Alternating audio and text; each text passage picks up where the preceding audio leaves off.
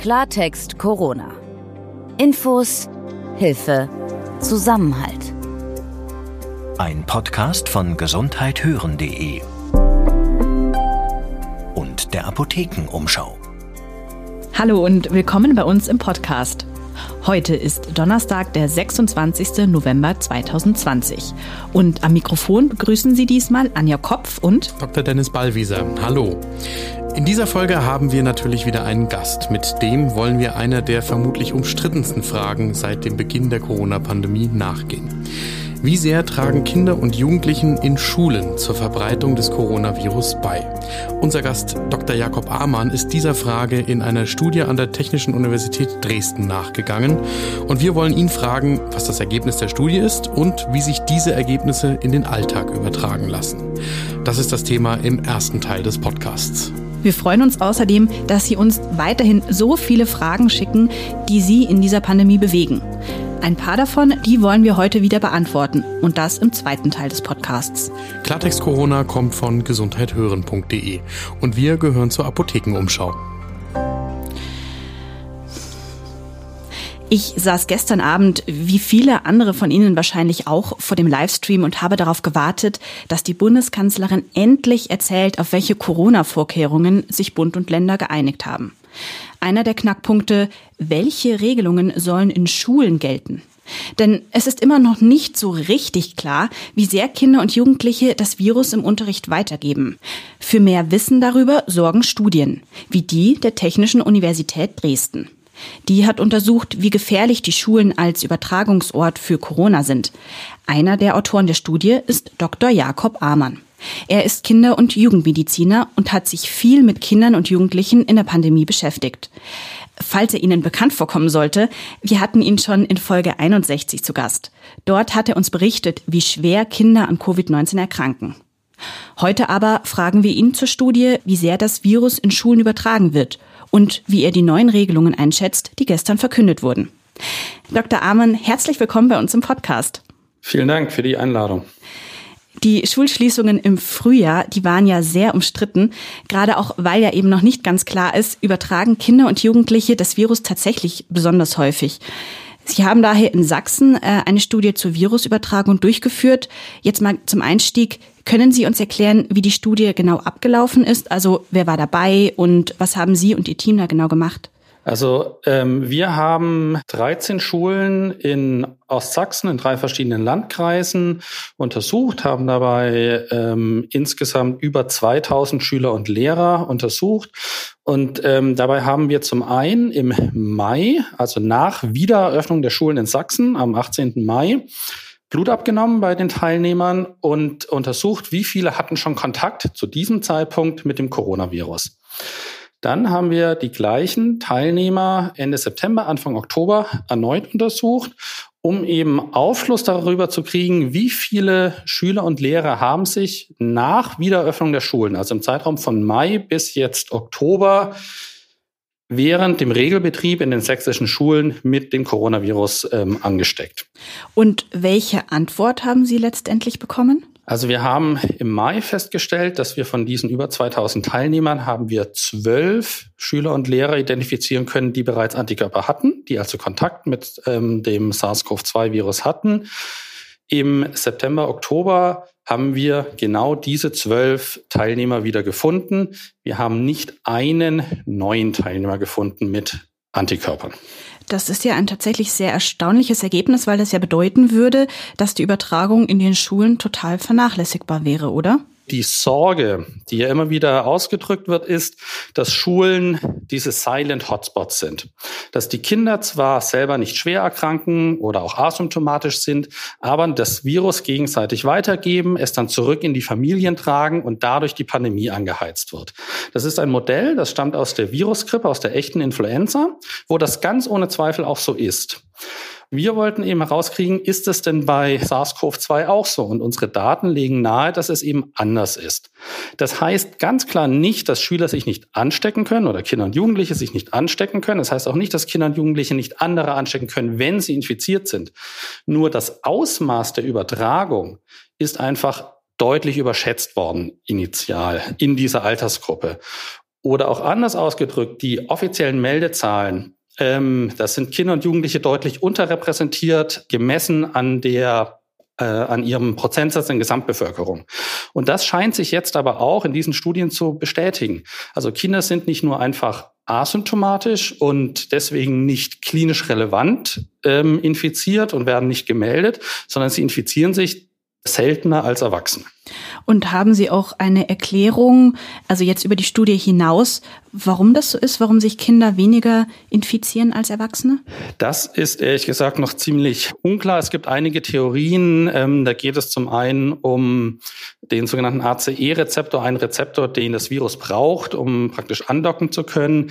Es gibt Theorien dazu, dass Kinder über andere Coronaviren, also nicht dieses SARS-CoV-2-Virus, sondern andere Coronaviren, die es auch gibt, eine gewisse Grundimmunität gegen Coronaviren haben und sich deswegen ähm, weniger leicht infizieren können. Alles das ist aber noch heiß diskutiert und sehr umstritten und da gibt es keine klaren Bilder bisher. Jetzt hat diese Studie ja auch in Sachsen stattgefunden, also ist lokal begrenzt. Kann man diese Ergebnisse auf alle Schulen deutschlandweit auch so übertragen? Es ist sicher richtig, dass in Sachsen über den Sommer bis, in, bis zum Beginn dieser zweiten Welle, jetzt Ende Oktober, die Infektionszahlen insgesamt niedrig waren, auch niedriger als in anderen Teilen der Bundesrepublik. Was wir aber trotzdem hatten in diesem Zeitraum ist eine Verdoppelung der gemeldeten Corona-Fälle, also zwischen Mai und ähm, Oktober, in Sachsen und dennoch haben wir keine Zunahmen gefunden. Das heißt, die Grundaussage, dass die Schulen eben nicht der Ort der, der ähm, Verbreitung sind, die wir einfach nur nicht sehen, das kann man sicher übertragen. Ob es jetzt am Ende, wie bei uns, 0,6 Prozent der Kinder Antikörper haben oder vielleicht in anderen Bundesländern 1 Prozent oder auch 2 Prozent ähm, Antikörper haben, da muss man ein bisschen vorsichtig sein. Das ändert ja aber nichts daran, dass ähm, die, die Schulen nicht der Ort sind, wo die Pandemie nicht Fahrt aufnimmt und durch Schulschließungen gezielt eingegriffen werden könnte. Wenn man sich mit dem Thema ein bisschen mehr auseinandersetzt, dann stößt man ja auf sehr viele unterschiedliche Meinungen. Ähm, ich bin zum Beispiel auf ein Zitat der Nationalen Wissenschaftsakademie Leopoldina gestoßen, die im Gegensatz dazu gesagt haben, dass Schülerinnen und Schüler ein wesentlicher Teil des Infektionsgeschehens sind.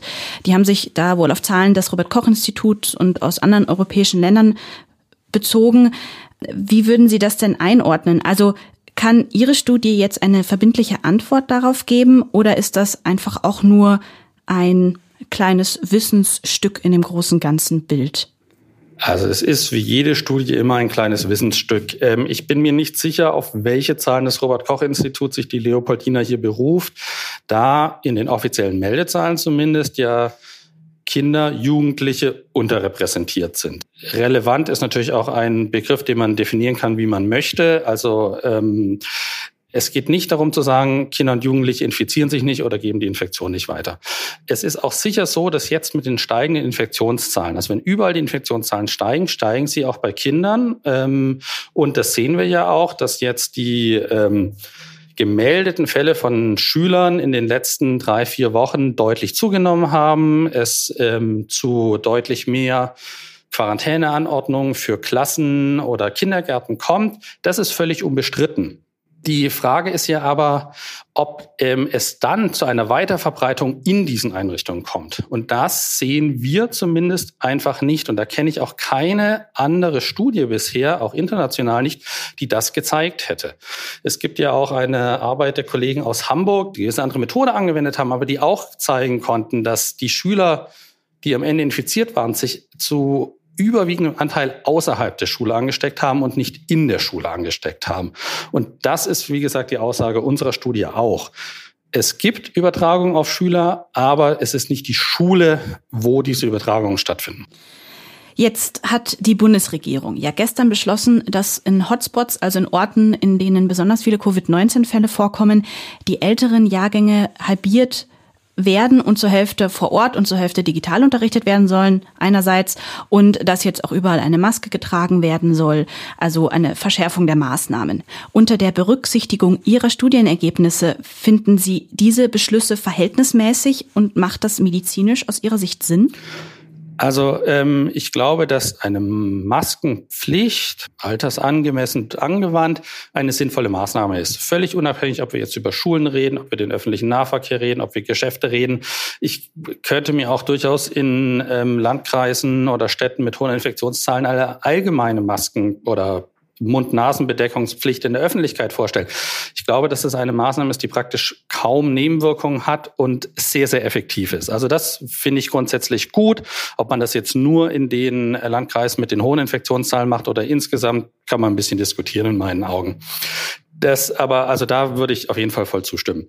Die Halbierung der Klassen und die Verkleinerung der Klassen, das ist insofern sehr sinnvoll, dass es dadurch natürlich leichter ist, bei Auftreten von Fällen diese nachzuvollziehen und die Anzahl der Schüler, die dann in Quarantäne müssen, wird dadurch reduziert. Das ist eine sehr praktische Lösung, die ähm, in diesem Zusammenhang auch viele Vorteile hat, dass dadurch sich jetzt Infektionen, die ja in meinen Augen nicht hauptsächlich in der Schule stattfinden, verhindern lassen, glaube ich nicht. Also von daher ist das, ähm, verstehe ich diese Maßnahme und ähm, halte sie auch für ein, eine sinnvolle Maßnahme, um Unterricht möglich zu machen. Glaube aber nicht, dass es eine Maßnahme ist, die am Ende die Infektionszahlen senken wird. Die Kanzlerin hat gestern auch noch mal AHL betont, also ähm, Abstand, Hygiene, Alltagsmaske und das Lüften. Das Lüften hat ja auch zu sehr viel Diskussionen schon auch geführt, weil das ja vor allem jetzt im Winter ja auch zur Tortur werden kann, wenn alle 20 Minuten in der Kälte das Fenster aufgerissen wird. Ist das denn auch irgendwie sinnvoll? Ähm, also dazu gibt es meines Wissens bisher keine Studien, die jetzt wirklich gezeigt haben, muss ich alle 20 Minuten öffnen, muss ich alle 40 Minuten öffnen, wie lang muss ich öffnen. Das aber natürlich die Überlegung, dass ein regelmäßiges Lüften bei Atemwegs Viren, die, sage ich jetzt, Viruslast in der Luft senkt und damit eine prinzipiell sinnvolle Maßnahme ist, ist, glaube ich, unbestritten. Wir kommen einfach nicht darum rum. Also man kann sich jetzt streiten, ob man alle 20 oder 30 Minuten das Fenster aufmacht und ob man es für zwei oder drei Minuten aufmacht. Das hängt sicher auch davon ab, wie die Räume sind. Kann ich querlüften, kann ich nur Stoßlüften? Aber ich glaube, auf diese Maßnahme, das, die müssen wir einfach durchführen. Und da müssen jetzt die Schüler leider ein bisschen durch. Da muss man dann halt auch eine Mütze und eine Jacke für diese Situation mitnehmen ins Klassenzimmer. Aber das ist für mich ähnlich wie jetzt die, die Mund-Nasen-Bedeckung. Es sind sinnvolle Maßnahmen. Wir müssen sie konsequent durchführen. Und sie sind am Ende so wenig einschränkend, also viel weniger als viele andere Maßnahmen, wie zum Beispiel die Schließung von Schulen, ähm, so dass ich einfach sagen würde, da muss man durch. Welche Empfehlungen würden Sie denn jetzt abschließend zum Beispiel einer Schulleitung geben? Ich würde äh, schon die Empfehlung geben, dass die, äh, das Tragen einer Mund-Nasen-Bedeckung insbesondere in den Bereichen, in denen sich Schüler und Klassen mischen, also die Flure, der Schulhof ähm, etc., all das adaptiert konsequent durchgeführt werden sollte. Sofern es möglich ist, ist eine Verkleinerung der Klassen oder zumindest eine Einschränkung des Mischens von Klassen sicher sehr sinnvoll. Wie gesagt, nicht weil wir dadurch viele Infektionen verhindern werden, aber weil wir die Zahl der Schüler, die am Ende nicht am Unterricht teilnehmen können, aufgrund von Quarantänemaßnahmen deutlich verringern können. Ähm, es muss Lüftungskonzepte geben in meinen Augen und diese müssen dann auch konsequent durchgeführt werden. Der wichtigste Punkt ist aber, glaube ich, dass alle diese Maßnahmen ganz klar und offen kommuniziert werden und auch vielleicht schon kommuniziert wird. Also wenn ich sage, ich habe einen Plan A und ich habe verschärfte Maßnahmen, die treten auf bei zum Beispiel Überschreitung einer besonderen ähm, Inzidenz in meinem Landkreis, dass sich alle darauf einstellen können. Weil das Schlimmste für die Eltern und die Schüler ist ja diese Unsicherheit, dass ich nicht weiß, ist morgen die Schule noch offen, dass ich nicht weiß, sind jetzt die Weihnachtsferien auf einmal vier Wochen verlängert und ich muss ganz anders planen. Und einfach eine Planungssicherheit Sicherheit hilft, glaube ich, den Schülern und Lehrern ähm, und dann auch den Eltern deutlich mehr als jetzt die Frage, muss ich eine Maske nur hier tragen oder auch dort tragen. Damit kann man sich alles arrangieren, solange ich genau weiß, worauf ich mich einstellen muss. Herr Dr. Amann, ich danke Ihnen ganz vielmals für Ihre Zeit und für Ihre Einschätzungen. Gerne. Und damit kommen wir nun zum zweiten Teil des Podcasts, in dem wir, also eher mein Kollege Dr. Dennis Ballwieser, die medizinischen Fragen beantwortet, die Sie uns gestellt haben. Eben im Interview haben wir von Dr. Amann ja schon gehört, dass Schulen, um zu lüften, nicht drumherum kommen. Dazu passt direkt eine Zuschrift eines Hörers. Der greift die Forderung auf, dass in Schulräumen wohl zusätzlich Luftaustauscher eingebaut werden sollen, um die Aerosolkonzentration in den Räumen zu vermindern. Und er fragt sich aber, wie sinnvoll ist das denn? Reicht es nicht einfach nur wirklich zu lüften, also das Fenster aufzumachen regelmäßig? Dennis, weißt du denn, ob es da schon Erfahrungswerte oder irgendwie Studien gibt, was die sogenannten Luftreiniger tatsächlich bringen?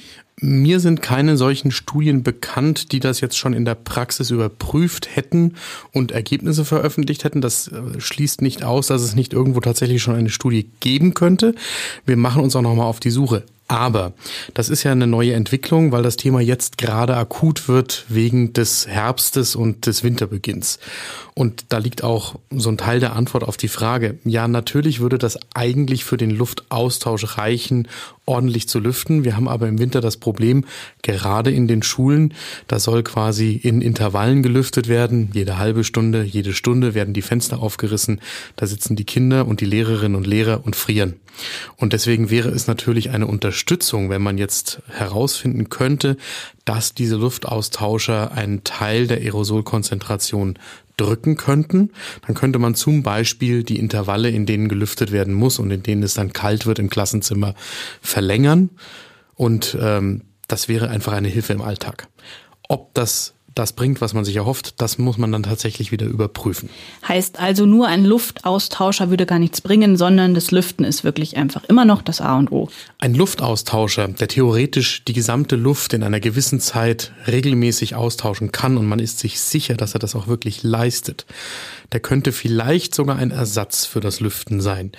Ich wage nur zu bezweifeln, dass es so etwas tatsächlich gibt. Also dass äh, Luftaustauscher, die quasi die Anforderungen, die Viren dann auch so herauszufiltern, erfüllen, in Räumen schon fest eingebaut sind und das leisten können. Und das andere, was man jetzt ausprobiert, so mit mobilen Luftaustauschern oder nachträglich eingebauten, nach dem, was ich gelesen habe darüber, was ich habe rausfinden können bei der Recherche, sind das immer nur unterstützende Maßnahmen.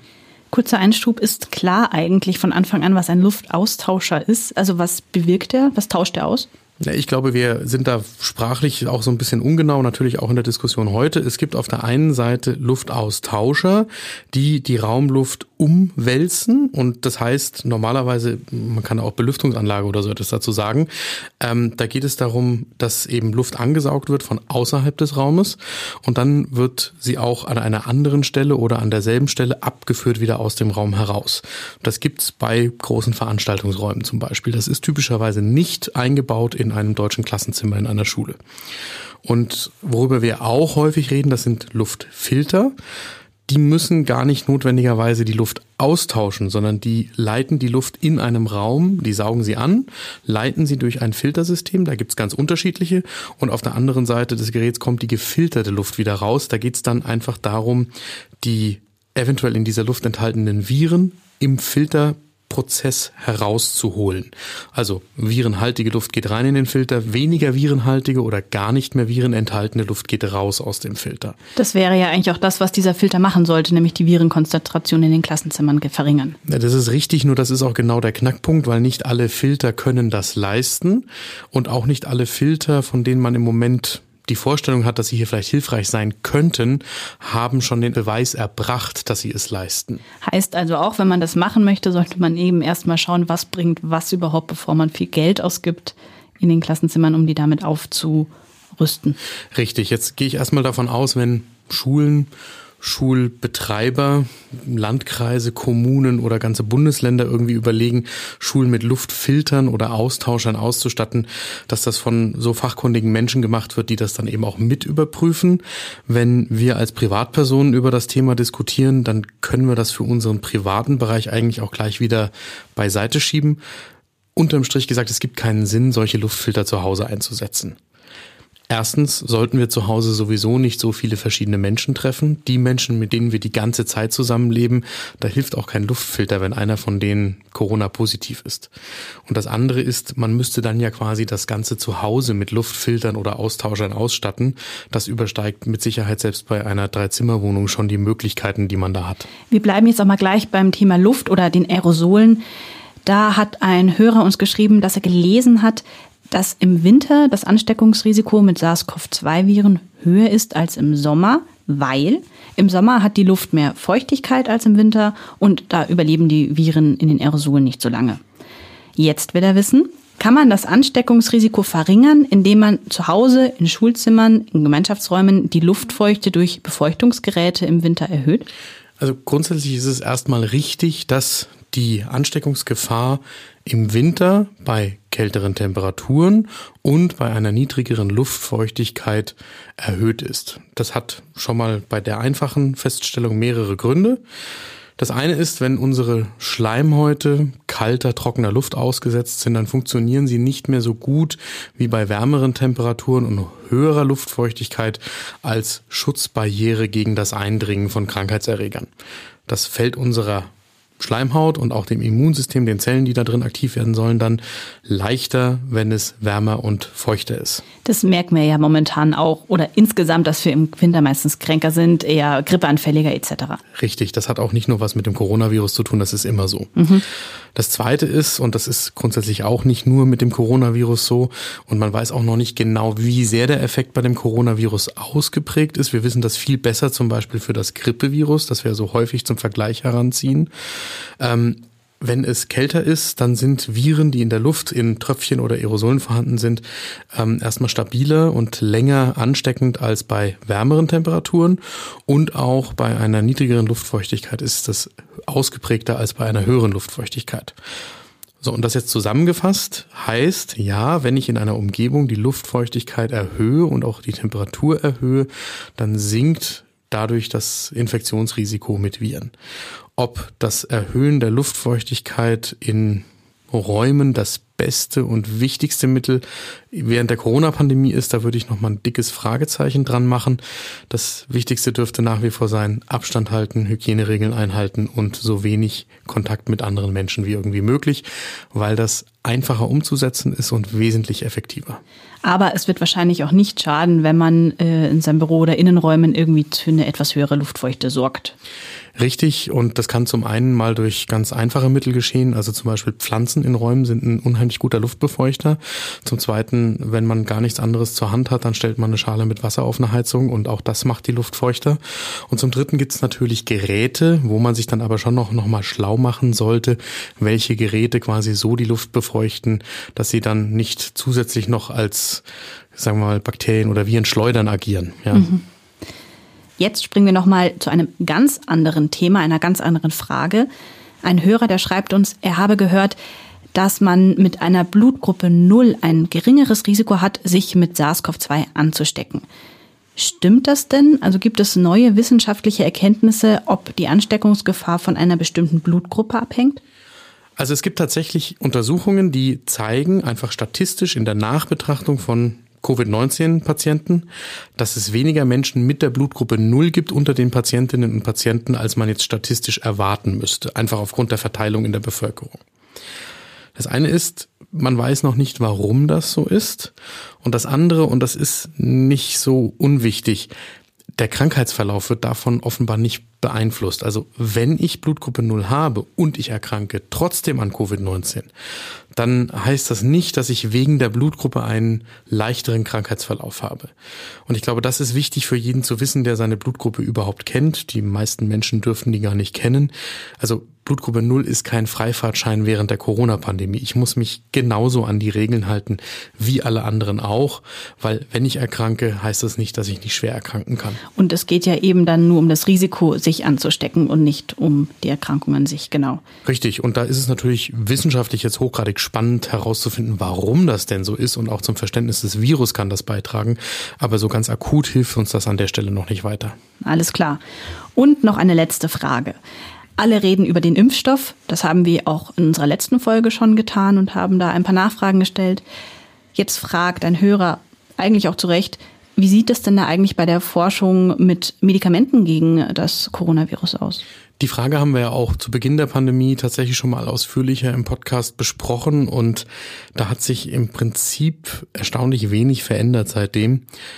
Wir haben verschiedene Medikamente, die wir schon länger kennen, die darauf überprüft worden sind, ob sie bei Covid-19-Erkrankten einen Vorteil bringen. Da lässt sich bei dem einen oder bei dem anderen ein leichter Vorteil dann erkennen. Und das sind Medikamente, die auch sonst bei anderen Krankheiten schon einen Vorteil gebracht haben. Also ich greife mal eins heraus.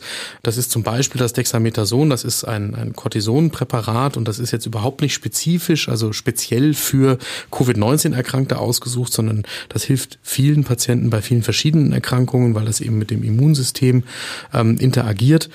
Und das hilft hier eben auch. Wir sind aber weit davon entfernt, dass wir jetzt speziell für Covid-19, also für die Behandlung von SARS-CoV-2, überhaupt in der Erforschung erst herangezogene Medikamente schon irgendwo in der Nähe von Patienten hätten.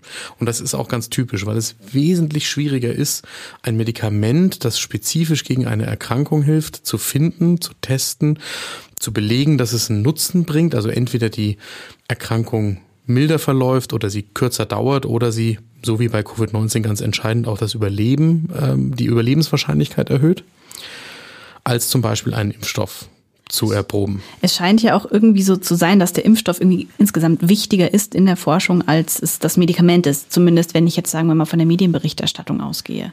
Ja, das hat natürlich auch was damit zu tun, dass die Wissenschaftlerinnen und Wissenschaftler von Anfang an wussten, dass es viel wahrscheinlicher ist, in einer verhältnismäßig kurzen Zeit die Impfstoffentwicklung hinzukriegen, als ein spezielles Medikament gegen das SARS-CoV-2-Virus. Weil man eben auch weiß, dass es sowieso schon um ein Vielfaches schwieriger ist, ein Medikament gegen eine viral ausgelöste Erkrankung, also von einem Virus verursachte Erkrankung, zu finden und bis zum Einsatz im Menschen zu bringen, als zum Beispiel gegen eine bakterielle Erkrankung. Und das ist auch ein Grund, weshalb die sich von Anfang an, die Wissenschaftlerinnen und Wissenschaftler, eher darauf konzentriert haben, zu schauen, von den Medikamenten, die wir schon kennen und die auch schon zugelassen sind, zum Beispiel für den Einsatz bei Menschen, ob da nicht das eine oder andere Medikament einen, einen Vorteil bringt. Und das, was aber eben dann schwierig zu beurteilen ist, und das werden wir erst in absehbarer Zeit wissen, ob das dann zum Beispiel einen Überlebensvorteil für die Patientinnen und Patienten bringt. Mhm, super, vielen Dank. Das waren jetzt sehr viele unterschiedliche Themen. Daher auch danke, Dennis, dass du dich da in diese unterschiedlichen Bereiche eingelesen hast und uns diese Fragen beantworten konntest. Sehr gerne.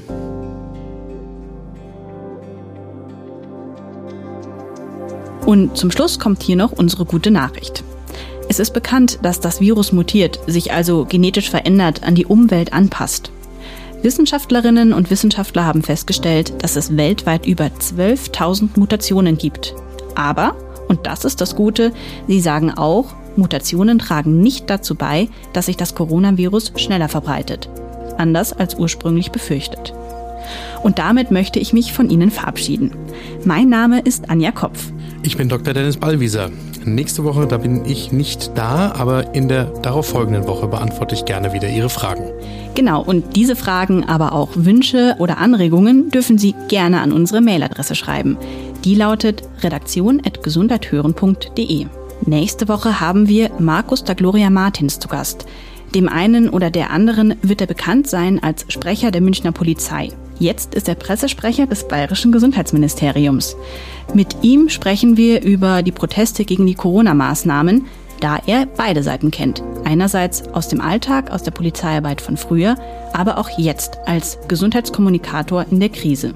Wenn Ihnen Klartext Corona gefällt, dann lassen Sie uns doch gerne eine Bewertung da, wenn Sie uns zum Beispiel über Apple Podcasts hören. Wir freuen uns. Klartext Corona.